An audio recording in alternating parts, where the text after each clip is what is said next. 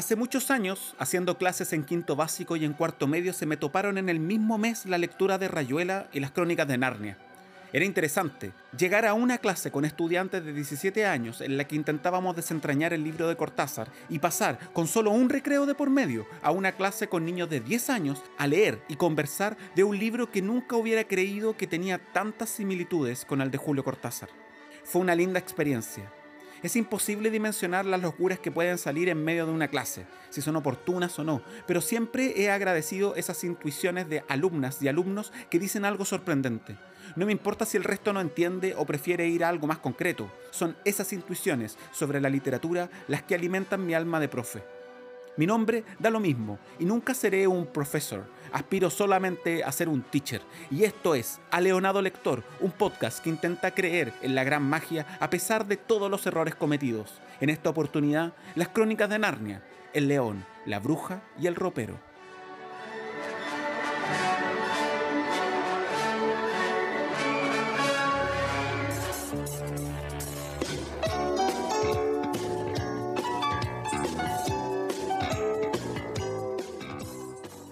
La primera vez que leí las crónicas de Narnia debo haber tenido 9 o 10 años, y mi recuerdo más significativo era la calidez de la casa del señor Tubnus y las viandas exquisitas que comían con Lucy, o bien la casa de los castores.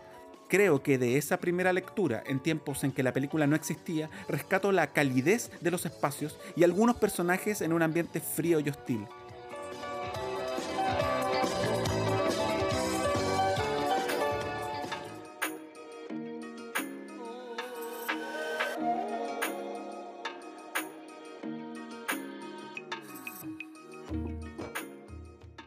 No quedó grabada en mí la batalla o la magnífica presencia guerrera de Aslan.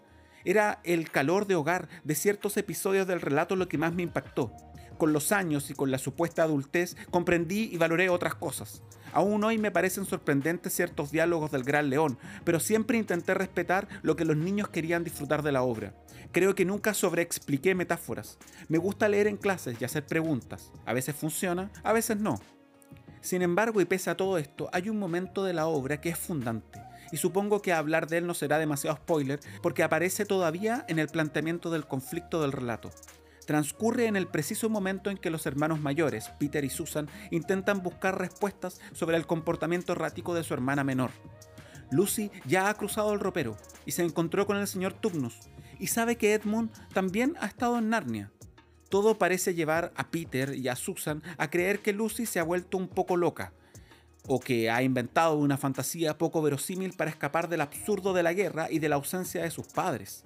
Es aquí cuando los hermanos mayores, en evidente estado de desconcierto, deciden hablar con el dueño de casa, un hombre poco relevante en el relato, un profesor universitario, un profesor, un intelectual, un hombre inteligente, que obviamente avalará la conclusión a la que los hermanos han llegado y que les dirá qué tienen que hacer con su hermana. Aquí creo que es importante entender el contexto de los personajes, contexto por lo demás en el que C.S. Lewis se detiene muy poco. Sabemos que los niños han debido huir por la guerra y que son enviados lejos de su casa mientras duren los bombardeos. Peter y Susan han debido hacerse cargo de sus hermanos menores. Obviamente, no porque quieran, sino porque no les queda de otra. En el fondo, saben que es obligación de ellos mantener a la familia unida. La lógica es implacable, a saber, cuando los padres están, son ellos los responsables de proveer, dar cariño, poner orden, educar.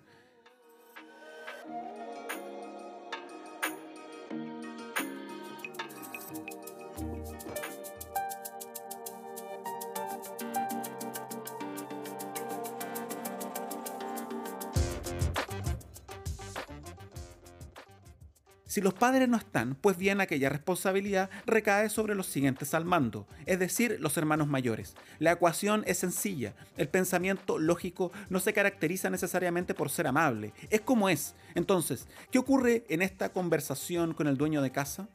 ¿Por qué es tan relevante para el relato? Peter y Susan asisten a él buscando consejo, pero por sobre todo buscando aprobación de sus conjeturas. Desean que el mundo se reordene, que haya un adulto que decida, pero ante la ausencia de razón y de un entendimiento que organiza el mundo, el profesor hace uso de lo único que tiene a mano para entender el problema, la lógica. Les pregunta por el comportamiento histórico de Lucy y Edmund, y con ello pareciera llegar a una conclusión lógica pero poco verosímil. A lo que Peter, como cualquiera de nosotros lo haría, pregunta, ¿Realmente usted piensa que puede haber otros mundos como ese en cualquier parte, así, a la vuelta de la esquina? preguntó Peter. No imagino nada que pueda ser más probable, dijo el profesor.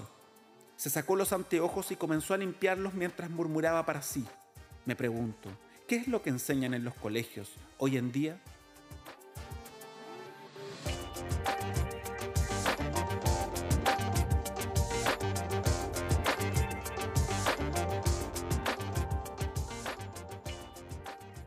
Este pequeño episodio es fundamental para mí. Narnia no es solo un mundo con leyes propias que se conecta con el nuestro a través de pasadizos azarosos. Narnia no es una suerte de ficción maravillosa en la que se permite que todo ocurra porque sí, porque ya no manda la lógica, sino que manda lo que nuestra sociedad tan aparentemente razonable indica como la ficción. ¿Quién le dijo a usted que la ficción no forma parte de la realidad? ¿Quién le dijo a usted que la ficción no responda a las deducciones de la lógica? Esto es lo que hace el profesor aplicar un razonamiento básico respaldado en datos verificables y llegar a la conclusión más evidente. ¿Realmente usted piensa que puede haber otros mundos como ese en cualquier parte, así a la vuelta de la esquina? ¿Y por qué no? ¿De dónde sale esa lógica racionalista tan opaca e incrédula? No me malinterprete, no es que quiera renegar del método científico y los progresos de la humanidad. No me acuse de oscurantista. Sin embargo, yo le hago a usted una pregunta. ¿A quién prefiere tener a su lado? A la bruja de hielo o a Aslan. Tal vez usted es de esas personas que prefiera la primera. Por mi parte, sé muy bien el lado que quiero tomar. No porque yo sea perfecto o quiera asegurarme. Pienso que si esto es una metáfora, la batalla aún no ha ocurrido.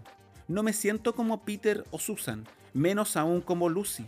Me identifica mucho la figura de Edmund, frágil, con miedo. Espero que haya un gran león guerrero con paciencia dispuesto a tenerme a su lado.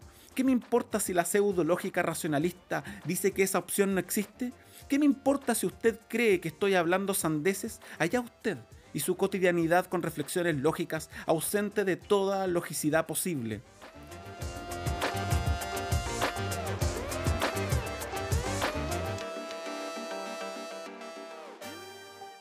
Hasta aquí con este episodio si está mirando de lejos o con miedo el hermoso sacrificio de un gran guerrero o dándole vida a estatuas de piedra, quizá quiera adentrarse en un libro maravilloso, lleno de mundos con leyes que aplican a todos los mundos.